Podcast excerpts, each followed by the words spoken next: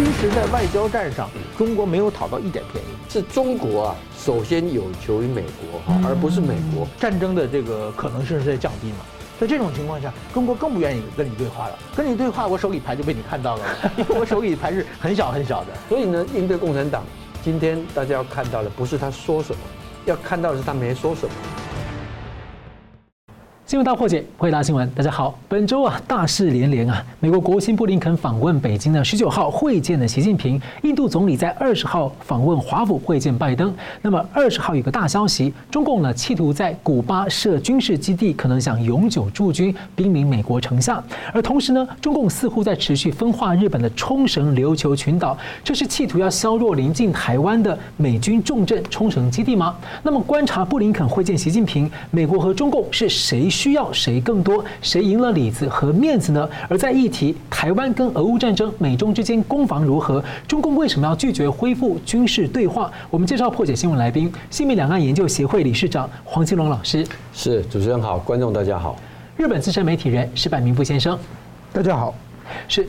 布林肯访问北京啊，那中共降格接待被认为是羞辱啊。那历经了两波战狼交锋啊，王毅持续把责任呢都抛给美方那边，放话要美方呢就对话还是对抗，合作还是冲突做选择。不过外界比较意外的是，习近平呢后来出来呢跟布林肯见面，虽然表情有些铁青，但放软调子啊，说不会挑战和取代美国，还说要排除万难呢，让美中关系稳下来好起来。而先前他才提极限思维及。极端情况还频频说备战，所以王先请教黄理事长啊，您怎么看？就习近平呢，为什么后来呢来见习那个布林肯？那美国跟中共呢，这一次谁得了理子？习近平为什么要见啊布林肯啊？这个当然是因为中方有求于美方之处嘛啊。可是呢，在呃过去一段时间呢，我们外界得到一个印象啊，好像是美国急着要见，中方好像不急，对不对啊？比如说拜登啊，一直说他要跟习近平通电话。啊，中方就说哦，没有，我们没有，我们不想跟你通电话。然后呢，这个啊，台海、南海接连发生了非常危险的美中的这个军事上的一个这个这个冲突的可能性。那么啊，美国说我们两边的军方要有管道，要有建立高层的一个对话。中方也说 no 啊。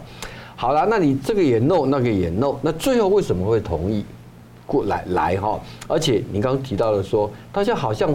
不是那么确定，习近平真的会见他。虽然啊，呃，大概两个礼拜前呐，那个外媒已经披露说可能会见他。有放消息。好，那我就特别去查了一下啊，习近平见美国国务卿，这算是很破格吗？应该没有，其实也没有。以前的时候，美国国务卿去中国访问啊，大多都会，其实大部分都有。对。好，那有人讲说，那中国呢，是不是搞了一些小动作？嗯，好像有啊，比如说他们讲到说去接他机的啊。好像不是，呃，当然不是部长，但也不是副部长，是一个美洲大洋洲司的司长。对，哦，这个是不是降格了哈？我再查了一下，也还好。为什么呢？因为结果是这个二零一八年的时候，当时的这个 Pompeo 去中国访问的时候，甚至连这个司长都没有。不，那时候 Pompeo 因为把中共打的是受不了了。你可以这样讲，没有错啊，没有这么做，没有错。可是重点是。这个呃，这一次的布林肯哈到了机场是这样子之后，可是到了呃钓鱼台宾馆，秦刚在那边已经等他了，嗯，在那边等他了哈。而且呢，秦刚是跟着美国的大使伯恩斯坦一起在那边等啊。好，我的感觉是哈，他很多的动作啊，甚至还有人说他没有布没有那个红毯的迎接啊。其实红毯那个哈，他是飞专机上哈布下来的，那个跟这个真正式的国宾的那个还是不一样的哈。这些小动作哈，如果真是有的，那就是做做给他国内看的了，做给国内看，国内看的了哈。那么呃，好，那我们就回过头来讲说，这个呃，这个习近平终于还是见了嘛哈。这个可能也是让拜登啊，就觉得说啊，他这一次做了很多事，让美中关系正在正确的路上啊，一个很重要的原因哈。其实美国我也觉得很奇怪，老公跟你在玩心理战呢，你难道不清楚吗？拜登说你是外交老手，对不对啊？好，那问题是，他还是搞了一些动作啊。你看那个坐的位置啊，嗯，以前啊。这个江泽民时代、胡锦涛时代，甚至习近平自己，在过去跟美国的国务卿见面的时候，是面对面的这样子。是，他现在不是啊，他排了一个美中的官员是排在两列的长排，他自己坐在中间啊。这个感觉就是说，好像是习比较高，这个步就比较低啊，然后呢，背后是不是要隐喻说啊，尊中尊这个这个美卑啊，啊尊卑啊，他想想好像也有这样子一个自我感觉良好的哈。好，那当然。呃，会谈当中啊，这个习近平讲了很多官话啊，这些官话我也不用再一一详述啊。但真正的原因，真正的原因其实就看在哪里了？就看在因为啊，当时你问到说为什么最后中国前倨后恭哈？那么一个很重要的原因是因为美国跟中国讲明白了，嗯，如果不是布林肯先去的话，不会让这个这个财政部长叶伦跟商务部长。这个雷蒙多啊，去做去中国，很简单是这样子。那么中国现在要的人的确不是那么急着跟布林肯来见面，他要的是你的财政部长跟商务部长来。他担心那个供应链的问题。他为什么要他来？有几个原因。一个原因就是因为美国对中国的科技制裁啊，是已经让中国哈这个吃不消了啊。那么另外一个呢，中国在疫情解封了以后啊，经济啊是除了啊一开始的时候。去去去订单、消化订单的之外，接下来就一蹶不振了啊！而且呢，现在看起来中国的经济啊是每一种病症都出来了，是，尤其是内部的消费力非常的差，外销情况也不好。那么你政府要不断的去投资做利多哈，这个哈这个都不是一个长久之计了哈。所以他现在必须要努力吸引外资。那你要吸引外资的话呢，就要展现说我跟美国的关系是稳定的。啊，那么因为有这样的一个稳定的关系，所以呢，你看从这个最近几个月来，我们看到他迎接了那么多的这个国际，特别是美国商业上的这些大亨啊，这些 CEO 一个接着一个去啊，他目的当然就是要给他展现说，中国市场还是不可以丢丢掉的哈，等等。而如果有美国的官方政府，就是我们刚刚讲商务部长跟这个啊，跟这个财政部长。都去了的话，因为叶伦呐最近才演讲说，他认为不能够跟中国 decoupling 啊，不能够脱钩，脱钩之后是世界灾难啊。有这样来背书的话，他这个也是在分化 G7 的会议的决议啊，所谓的去风险哈。他当然中国说把去风险就是要去中国化，他现在要努力避免这种状况，所以要拉拢拉拢他他这一部分来啊。所以呢，你要如果看穿了这一点的话，应该就很清楚哈。那么呃，是中国啊，首先有求于美国哈，而不是美国。那你会问到说，那为什么拜登要这样子呢？拜登，我想他掉到一个迷失了哈，他还是始终认为，就是说俄乌战争哈，能不能提早结束，中国的配合是一个关键啊。当然，一方面他要压着他，你绝对不可以这个去暗中在支持俄罗斯啊。那么这是一个部分，另外一点他也要考虑到的是，他可能也认为啊，如果能够在今年九月的集团体或者是十一月的 APEC 的峰会上跟习近平见一次面的话，那么这个对于他的选情啊来讲的话，他要展现的是他的这一个外交啊，而不是只有跟中国只有对抗，也有合作，包括我们讲的民主党最在乎的气候问题。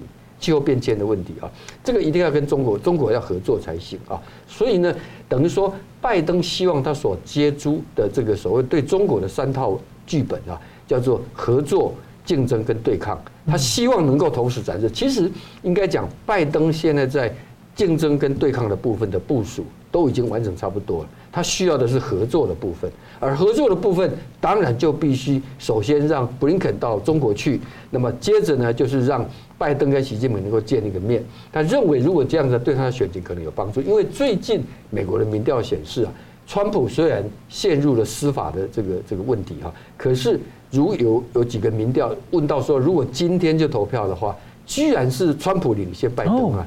我看到一个数字是四十五比三十九哈，哎，所以呢，我想这些都是等于你也可以说各有所需了啊。但是呢，中国所看到的是更具体啊这一点，所以我觉得大概是这个原因。是所所造成的。是那我接着请教石板先生啊，其实美中这次表态啊，那各说各话的人就是像鸡同鸭讲啊。但是中国党媒现在释出印象就是美国求中方。那中国外长秦刚有句话让人家注意啊，叫做“气跌呃止跌企稳，重回正轨”啊，那就搭配到习近平现在刚前面讲美中关系的话，您怎么看这一次的这个两人的会谈呢？不，虽然就是秦刚这句话，就是其实中美完全交恶是二零一八年以后嘛。嗯，二零一八年以后，这个中国每隔半年就说一句类似的话了，希望中美关系能，但是永远达不到这个问题。而且特别是去年的二十大之前，嗯，中国是操作了一波非常强烈的反美的这个运动，然后把国内的共产党凝聚凝聚在一起嘛，都对共产党的支持凝聚在一起。所以说呢，习近平，但是习近平现在他的重中之重就是经济嘛。美国的半导体的打压和各种这个投资的减少，使中国现在经济确实是直线肉体性的这个垮掉。所以说，怎样把经济挽上来恢复上，一定要和美国搞好关系。但是和美国关系现在呢，你昨天还把美国骂得狗血喷头，今天你又远接高迎的话，面子上过不去嘛。所以要做一些小动作，其实是给国内看的。嗯，国内看的就是说，刚才这个黄董事长、李市长也讲了，就是说坐那椅子嘛，从毛泽东以来，外国人来，不论对方大小，都是并排坐嘛。嗯，就是哪怕对方来一个处长级的干部，也是。就是说，我是主人的话，你坐坐在沙发并排谈判，这样聊天才好聊嘛。是这一次弄一个，习近平习近平坐在一个议长席上，然后让他坐在旁边的这个次座是属于向领导汇报工作的形式嘛？这就是给国内来看嘛。嗯，给国内来看就是说，你看他来求饶来了嘛？他来求和嘛？我们中国是大国嘛，这个两两国相相相战，这个不斩来使嘛。既然他来求的话，那我就给他一个面子，见他一下嘛。就在国内塑造一个就是美国已经扛不住了的一个形象嘛。但是实际上说出来的话呢，还是希望是其实是中国在求和嘛。那那么现在呢，美国我认为呢，美国跟中国呢有三个重要的，美国希望中国要做的事情是：第一呢，在俄乌战争上，你不要选边站，你不要这个站在俄罗斯这边给给我捣乱；第二呢，在台海问题上，你不要就是企图改变现状；呃，第三呢，半导体方面呢，我现在已经全面封杀你了，你老老实实的，就是基本上美国是做好这个战略布局的，而且等于说今年。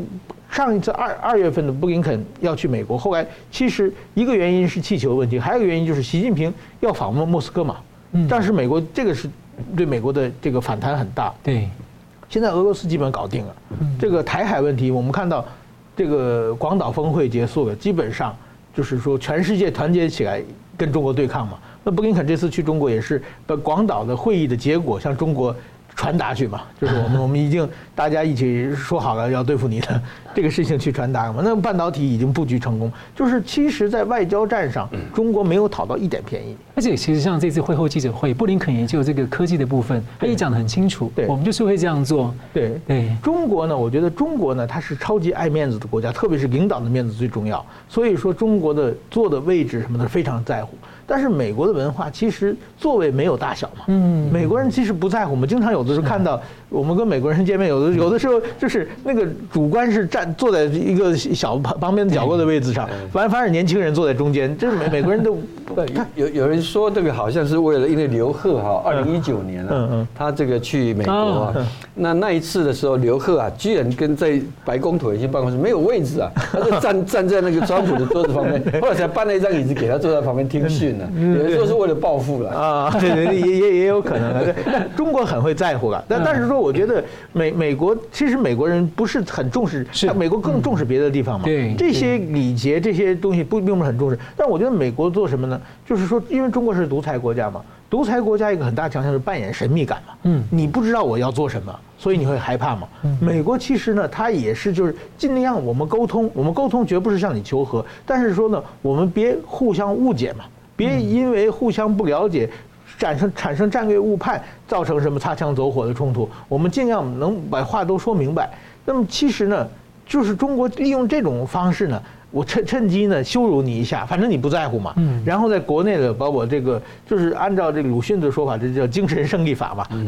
在做这，我觉得是这么。但这场交锋呢，我觉得就是中国没有讨到便宜了。嗯。呃，就是但是说呢，至少我认为。双方的战略误判的可能性是降低了嘛？比较像是像摸底一样啊。对对对对对，所以说我觉得对世界来说应该是一个好事嘛。但是美国的真正和中国对抗，刚才讲的不管是乌克兰问题、台湾问题、半导体问题，这个主轴是不会改变的。嗯，哎，我看那个亚太驻青啊，助理国务卿康党啊，他就特别开了一个电话会议跟媒体，我上去听，就是说他特别提到，就是说啊，这个这次去啊，呃，没有无关战略转移，我们还继续做啊，对对对，然后还这个还蛮列举说，这个布林肯那边跟习近平他们方面跟中方方面讲的议题啊，这个方方面面大部分的争议啊，包括人权各方面，他其实都讲了，就重申立场。所以您觉得说？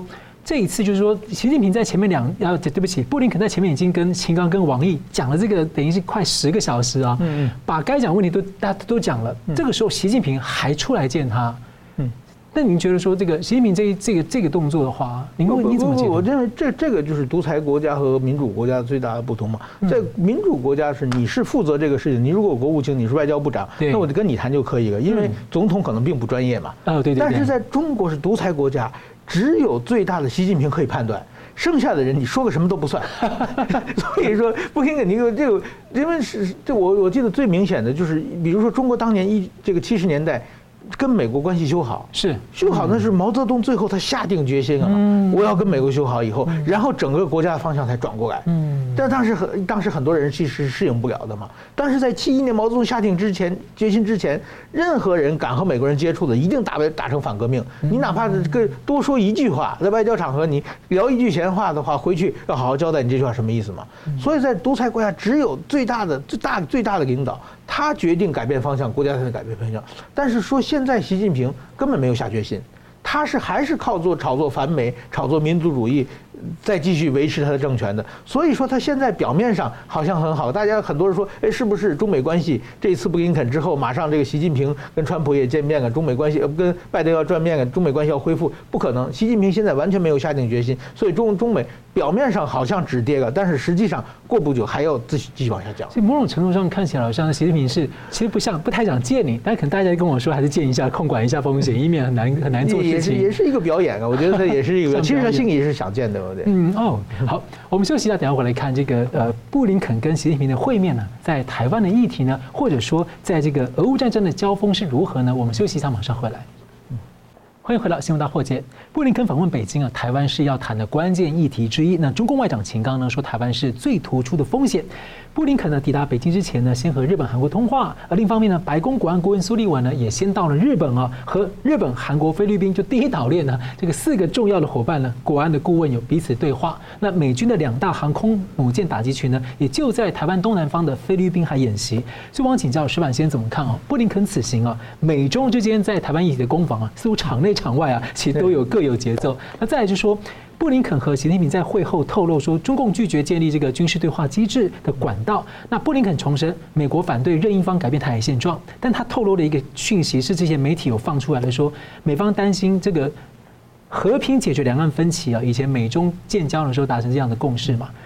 对于这件事情呢，中方啊正在改变他的态度，就怀疑你说的合同是真的假的。那这也是世界许多国家同感忧虑的这一点。他已经公开讲述这件事情呢，你怎么看呢？呃，其实我觉得这次就是过去我们我在我在北京十年，也多少次美国的国务卿这个访问北京。那么台湾问题当然是其中的问题之一了。那个当时还有什么人民币问题啊，什么这个网络袭击问题等等，台湾问题每次都会谈到。但是那个时候呢，我们很深的印象呢，就是说啊，台湾问题啊是就是说中美之间的问题，就是中国和美国。换句话说，当然有台湾在了嘛，但是中美只要谈妥了的话，那个台湾基本上就是能做的事情就不多了嘛。嗯。但是最近这两年发生越来越大的变化，就是说，比如说，呃，这个这这五年布林肯没有去中国，就美国国务卿没有去中国嘛，在五年之间发生什么事情呢？比如说日本的菅义伟前首相去。飞到白宫，大概是三年前吧。对，就台湾问题发表声明，就把台湾问题列出去了嘛。所以说，台湾问题已经变成了这个，包不管不仅美国、中国也日本也加进来了嘛。嗯。然后后来欧洲各个国家加进来嘛。对。然后今年最新的改变是韩国也加进来了。对。所以说呢，现在其实美国谈啊，已经不是两国的问题了。美国说也不说，不说个不算了，他得回去是 跟大家了。等于说这次呢，过去是这个布林肯，就是美国的国务卿到中国，如果谈了台湾问题，他代表美国，换句话说，他也他基本有话语权，基本上谈妥了，决定往哪个方向走的，他决定了。现在布林肯是代表这各国的自由世界，自由世界去跟中国谈了，这这个问题就要要扩大呃很多个，所以说我觉得这是一个很大的一个变化。那另外一个呢，就是说。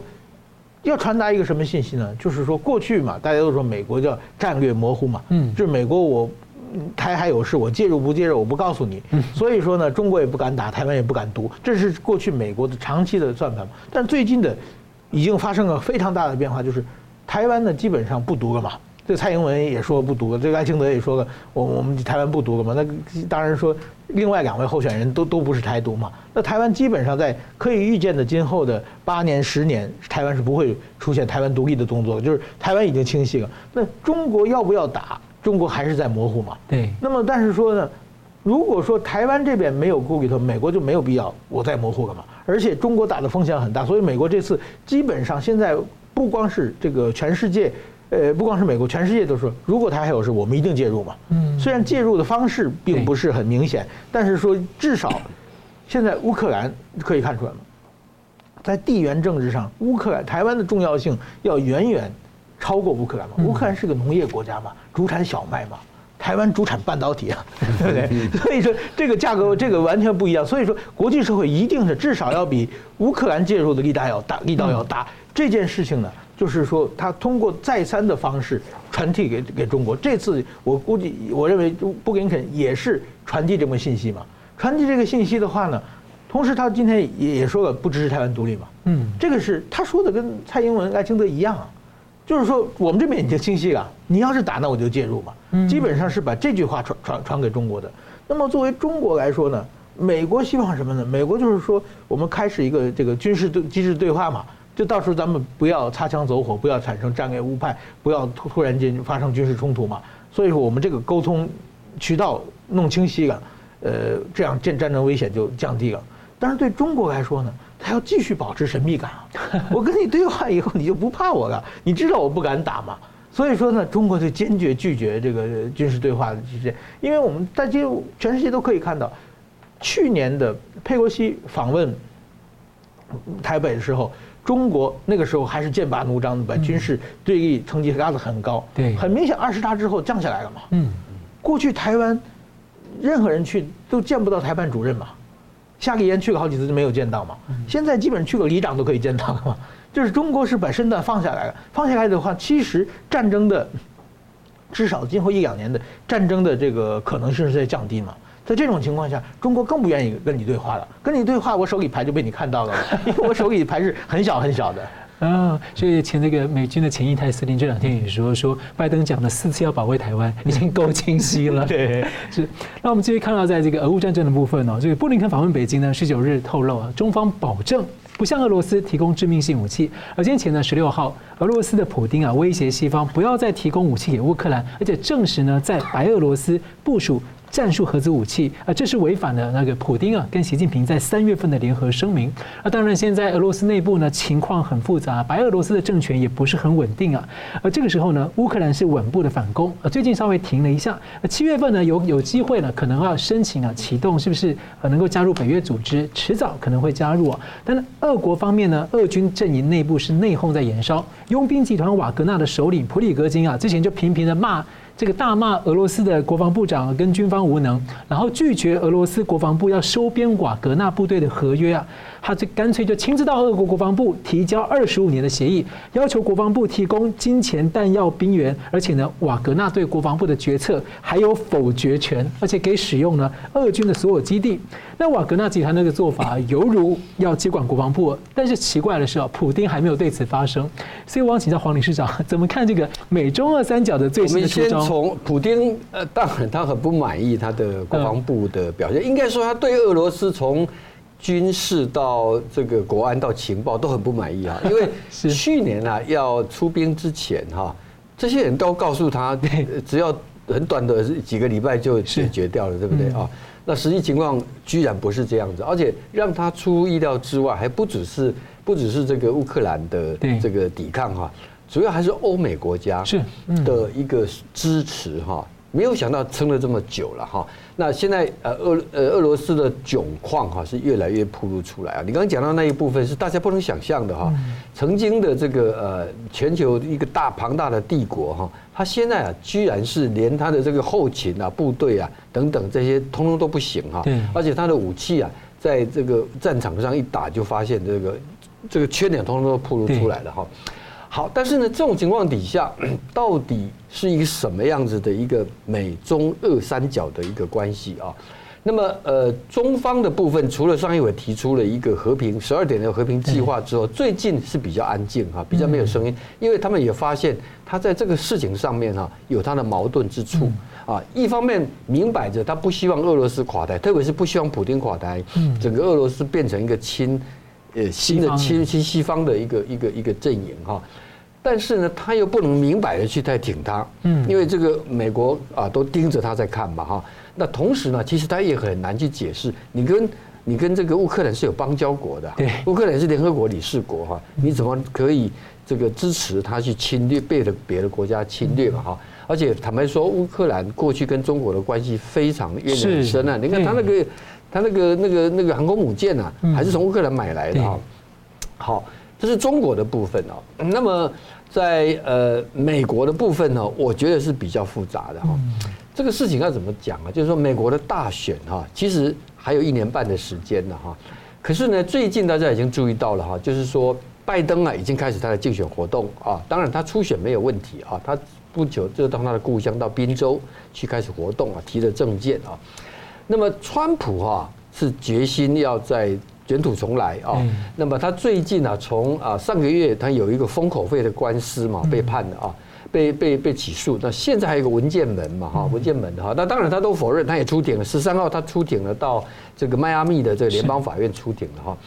重点在哪里？重点在他出了庭之后，我们一般都认为说，一个总统史无前例的卸任总统被用这种罪名来起诉，长达三十七项罪名哈。这总统不羞愧死了，早就应该退了，还有谁会支持他呢？不然，民调显示啊，民调显示，包括他封口费那一次完了之后，他立刻宣布要参选，结果一天有四百万的募款，嗯，两个礼拜就一千五百万。在美国啊，这个政治捐款啊，就是动员嘛，就是人，就是人气的哈。对，这一次的这个呃，这个文件门呢，大概也是一样啊，大概也不会也不会什么差别。重点是最近的民调显示，如果明天是投票的话。川普甚至可以超过拜登啊！我看那个数字叫四十五比三十九。是。那党内的部分呢？他现在是遥遥领先，第二这个 DeSantis 哈。对。好，那为什么我讲这一段背景很重要？是因为川普啊，最近讲了一句话，他说啊，他之前有讲过，如果二零二零 他胜选的话，不会发生俄乌战争，因为普京不会不敢去做这么做。而如果二零二四他当选的话，一天之内他就会结束战争啊。好，这个当然你听起来，这个很狂哈，很旺啊，好像是多利。人家当然就问他，那你到底有什么办法啊？他就拿出他那一套川普谈判术了哈。所以我把他们两个人叫来房间里啊，我就告诉甲说哈，你要不要接受这个和和提议啊？不然的话，我可能会让你接下来损失更多啊。比如说，另外一方他跟乌克兰讲，你要不要接受？你不接受，我就停止再支持你。结果你是你会丧失更多土地。言下之意似乎有一个味道，因为大家知道，川普跟拜跟呃这个跟这个跟普丁啊，有一点哥俩好啊。他们两个关系，而且他还跟他举行过峰会哦，在欧洲啊。以前的策略是要拉拢这个俄罗斯，他最喜欢俄罗斯，然后去对付中共这样。以前对还不止啊，他跟习近平，他去紫禁城也很享受嘛。啊，他跟这个金正恩哈，他好像就实境秀的主角了。所有的 spotlight 能够吸引的，他就要来哈。那呃，所以有人就说，如果真的有那么一天的话，那么非常有可能就是他要。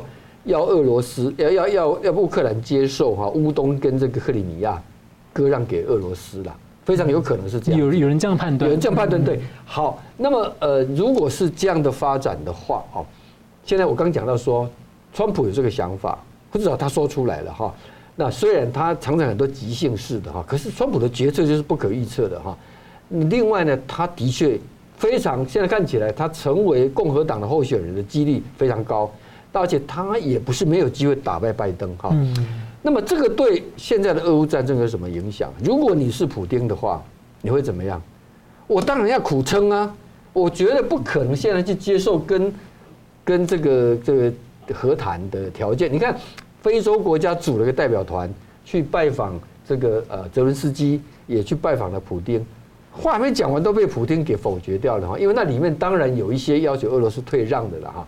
但是他现在眼看着哈，我再等下去，再过一年多，到明年的十一月大选，如果川普选上的话，接下来美国，因为大家要知道，最近的调查，美国国内的调查，已经有超过五成的美国国民啊，不认为乌克兰战争是美国应该那么关心，他们认为应该更关心内政，应该更关心国民的福利。嗯，川普自己也讲啊，他认为这个乌克兰战争最重要是欧洲的战争，不是美国的战争啊。他这个都有一个美国的这种偏安的这种的想法了哈。好，那么所以呢，如果是这样子的话，你就会得到两点，第一个是川普现呃那个那个普丁啊。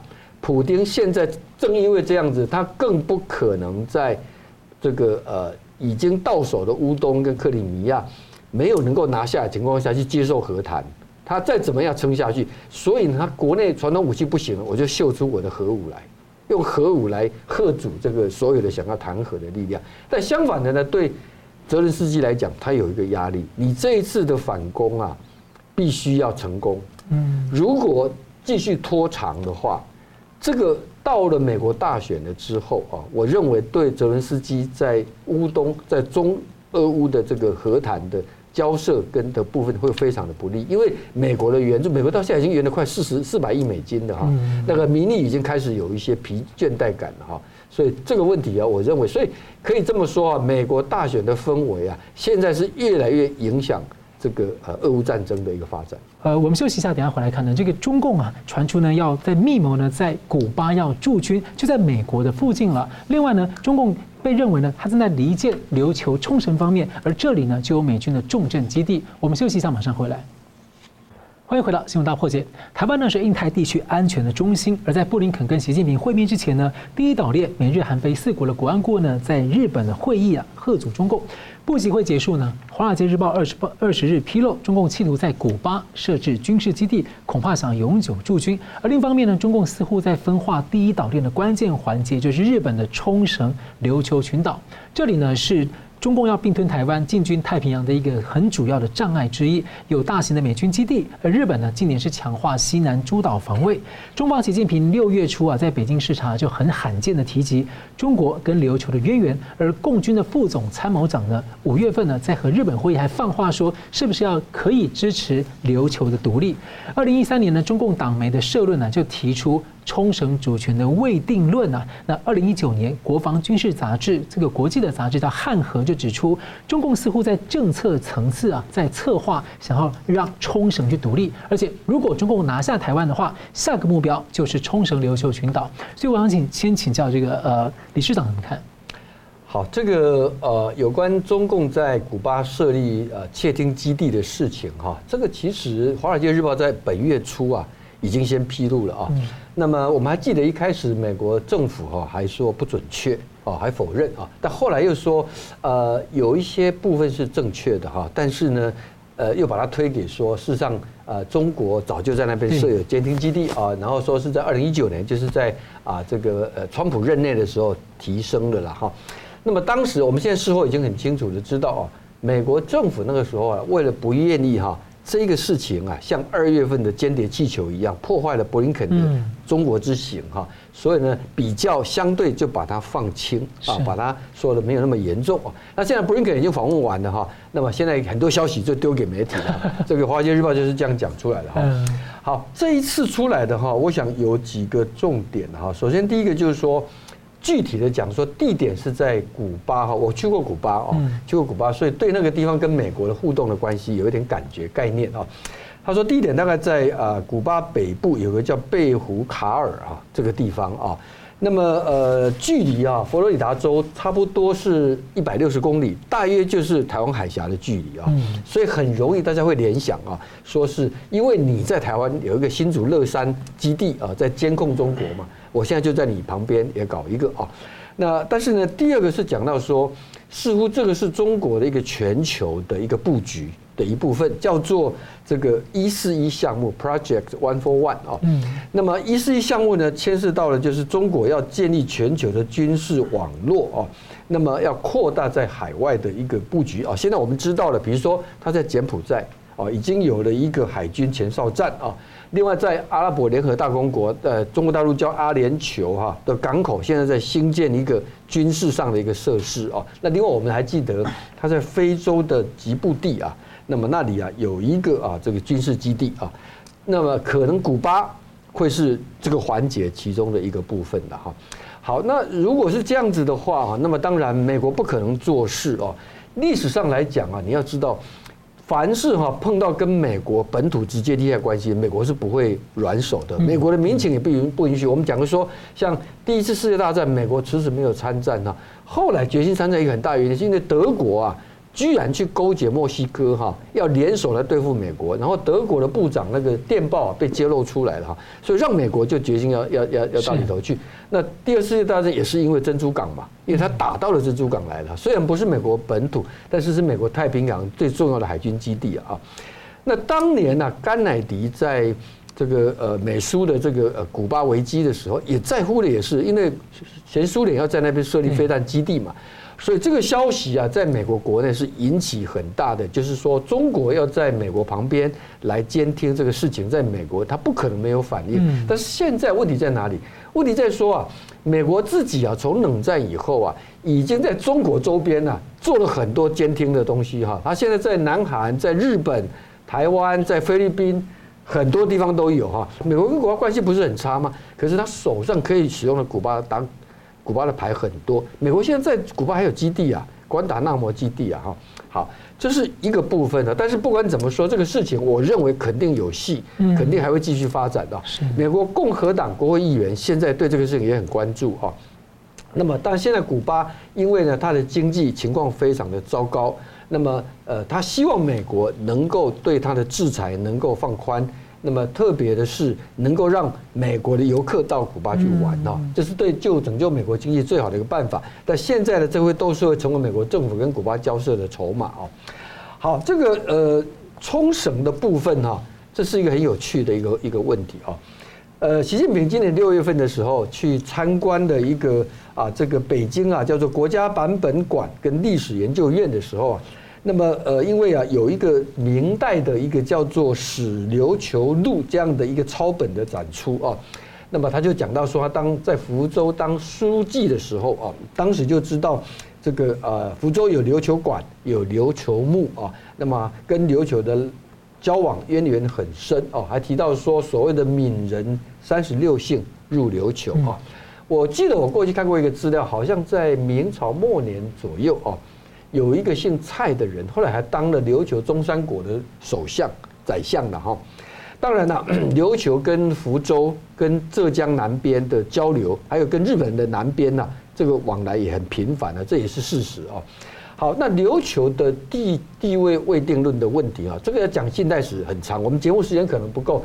简单说，当年呢，二战快结束前哈，当时的中国中华民国外交部长宋子文呐。曾经去跟罗斯福总统谈战后的有关的一些处理，当时本来讲的是说 要让琉球战后归给中华民国啊，可是呢，因为宋子文后来为了史迪威的事情跟蒋介石闹翻的，所以宋子文没有能够参加开罗会议，那么因此开罗会议上就没有谈到琉球的归属问题啊，那没有本来啊。本来美国是倾向让琉球能够独立啊，可是后来因为国共内战发生了，但接着是冷战啊，所以呢，就因为这样子，美国琉球就纳入成为美国的这个啊第一岛链的非常重要的一环啊。那么美国在日本的驻军琉球也是重点啊。那到一九七零年代的时候，美国 基于跟日本之间的一个关系，那么后来就把琉球归还，就说交给日本啊，表示正式说他接受了由他来。好，可是琉球啊，一直有一个问题存在，因为美军基地的关系啊，琉球人对于他们在日本的这样的受到的待遇哈，心理上是并不是很平衡的哈。那么这一次的导火线是因为传说可能琉球之事啊，玉成啊，七月份要去中国访问啊，那么有人认为习近平可能在拉拢这个琉球，尤其是最近。这两任的日本的首相啊，都强调说台湾有事就是日本有事，而所谓的日本有事啊，其实是更多的是琉球不可能没事，因为美军驻在日本的的当中的琉球的基地是占了很大的比重。那么也就是说，一旦中日或者是美日发生冲突，呃，中美发生为了台湾问题发生冲突的话。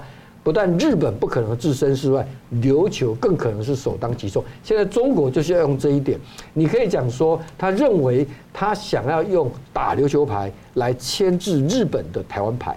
啊，我想中方是可能出发点可能是这样，也许这个呃石板呃兄啊，可以再做更多他在日本的过去经验的了解。嗯、是，所以我同样请教石板怎么看这个事？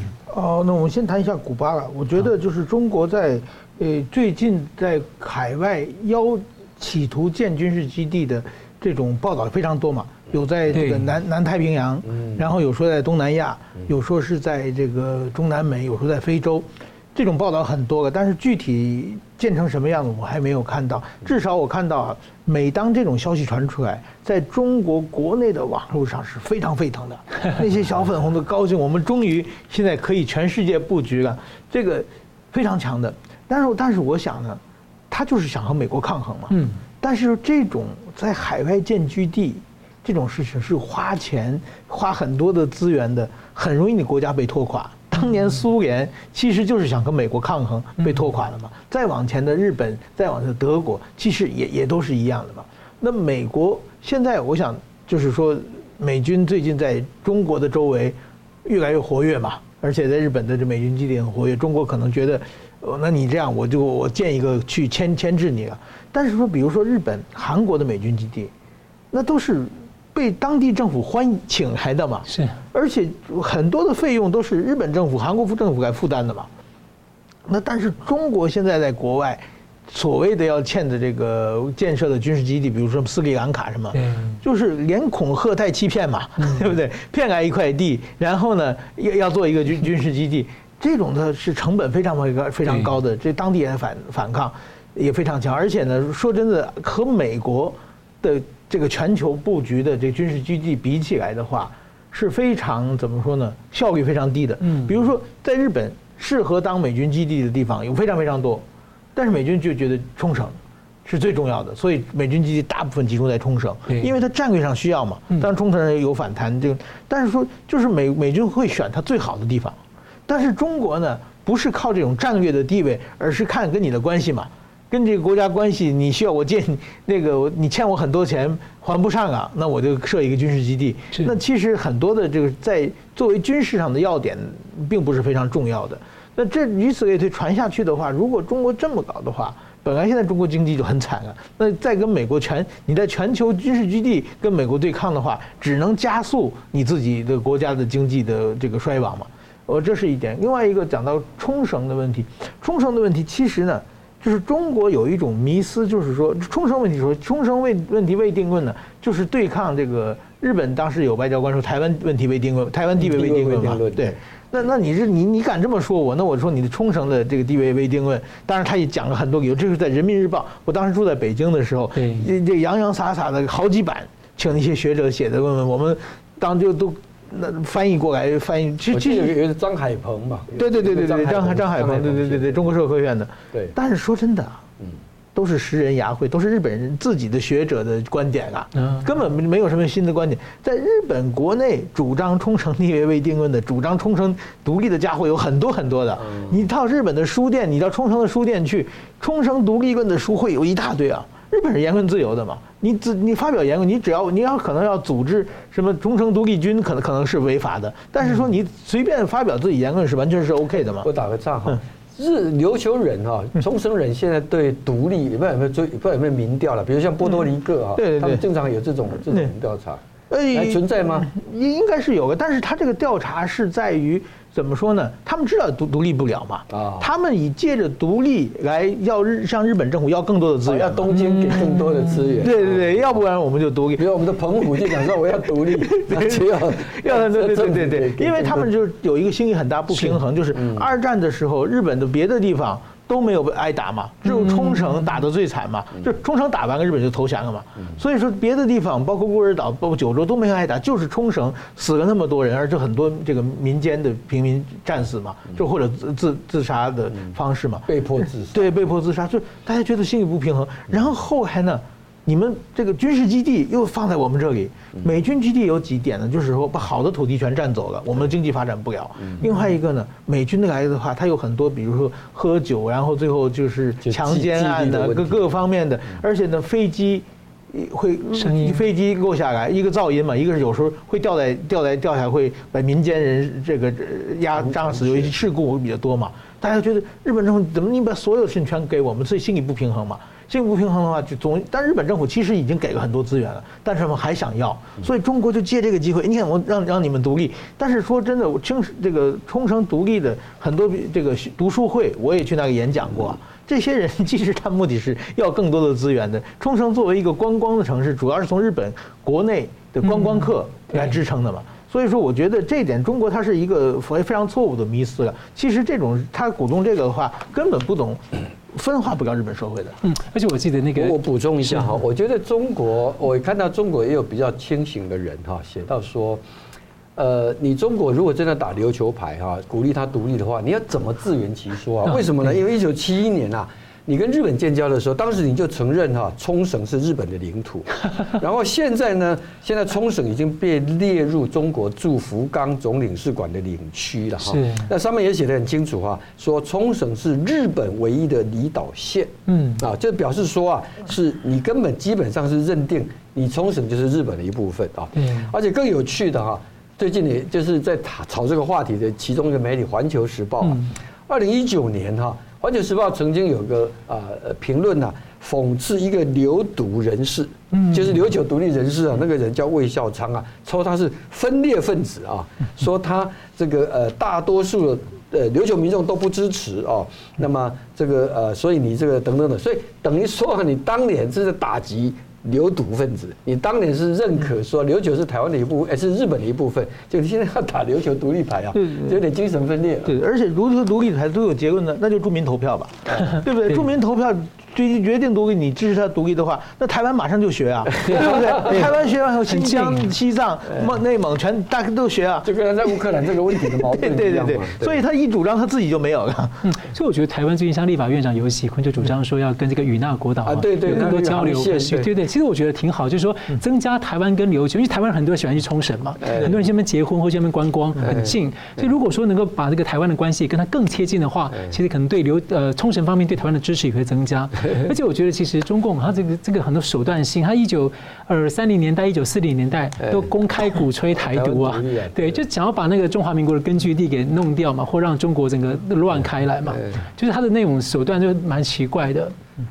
好，节目最后我们请两位有跟一分钟来总结今天的讨论。我先请李市长。好，我想我们今天不管是从布林肯到中国访问啊，或者谈到中共在古巴啊跟这个琉球的一些做法啊。这里面呢，共产党的这种手法哈，他一贯的都是这样子哈，就是说平常啊要把姿态摆得很大，嗯啊伟光正嘛哈，但实质上呢，他的设立内忍的部分哈，还是没有办法摆脱掉。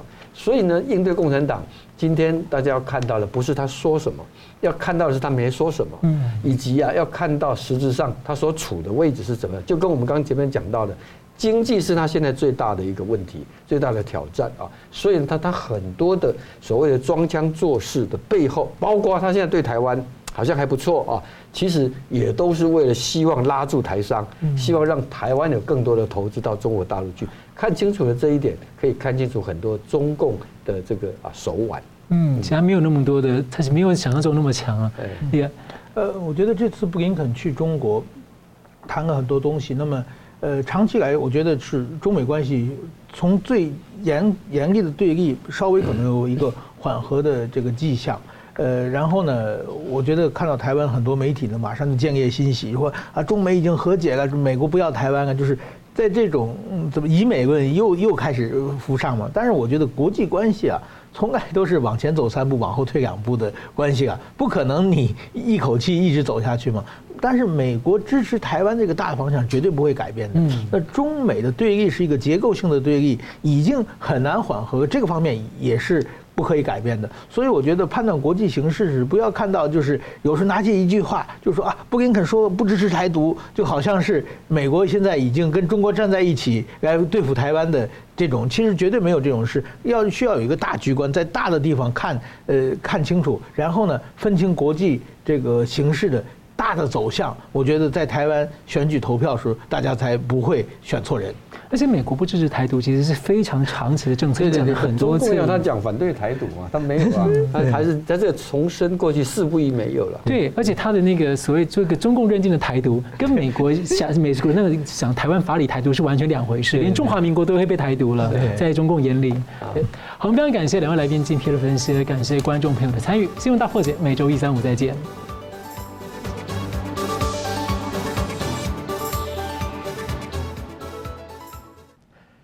如果您喜欢我们的节目呢，请留言、按赞、订阅、分享，并开启小铃铛。